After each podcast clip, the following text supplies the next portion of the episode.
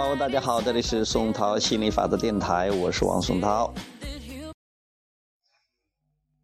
当我们思考与谈话时，我们正在进行创造。没有外人能创造你的生命经历，一切都是你一个人完成的，全部功劳尽归于你。当你观察自己的生活以及周围人群的生活时，你要明白，没有一丁点儿证据与我们上述的强大法则相违背。如果你开始注意到自己曾经的所思所言，以及你现在所经历的一切，你会发现它们之间完全的对应关系。那么，你对心理法则的理解将会更加深刻。你会更强烈的渴望使用指导系统，更专注的引导自己的思想。当然，你也会对周围人群的生活产生更深刻的理解。实际上，与别人交往时更容易明白这点。你有没有注意到，谈论疾病越频繁的人，患上越来越多的疾病？谈论贫穷的人，往往生活在贫穷之中；而谈论财富的人，往往拥有财富。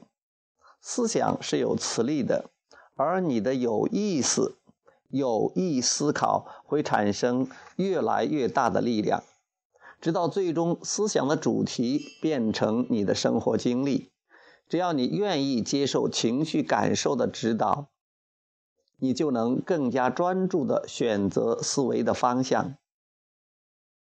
当你和别人交谈时，心力法则发挥的作用就更明显了。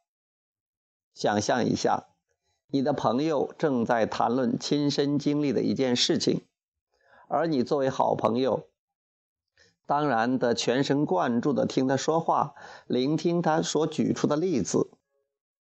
随着你关注的时间越长，你自身经历的相似事例也翩然浮现在自己的脑海。随后，你把自身的类似经历加入讨论之中，思想的共鸣变得强烈无比。对这些主题的强烈关注以及大量谈论你所经历的事情，将会为你带来更多类似的经历。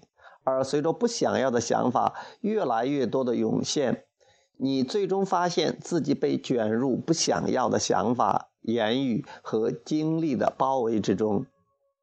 你和朋友最终会有更多不愉快的事情可以讨论了。既然如此，我们不如换一种方式。如果你的情绪感受很敏锐，那么，当谈话开始倾向你不想要的事物时，你就会感觉心口很不舒服。想必你想必已经认出自己的内心指导，他告诉你你正在思考和讨论不想要的事物，而这个警报报警的原因，就是你内心真正的渴望的事物与你现在所关注的事物之间不可调和。你的情绪表明了你的失调，你的指导正在提醒你注意以下事实：当你思考和谈论不想要的事物时，你是一块能够吸引类似情景和事件的磁体，并且很快的那些不想要的事物就会出现在你的生活之中。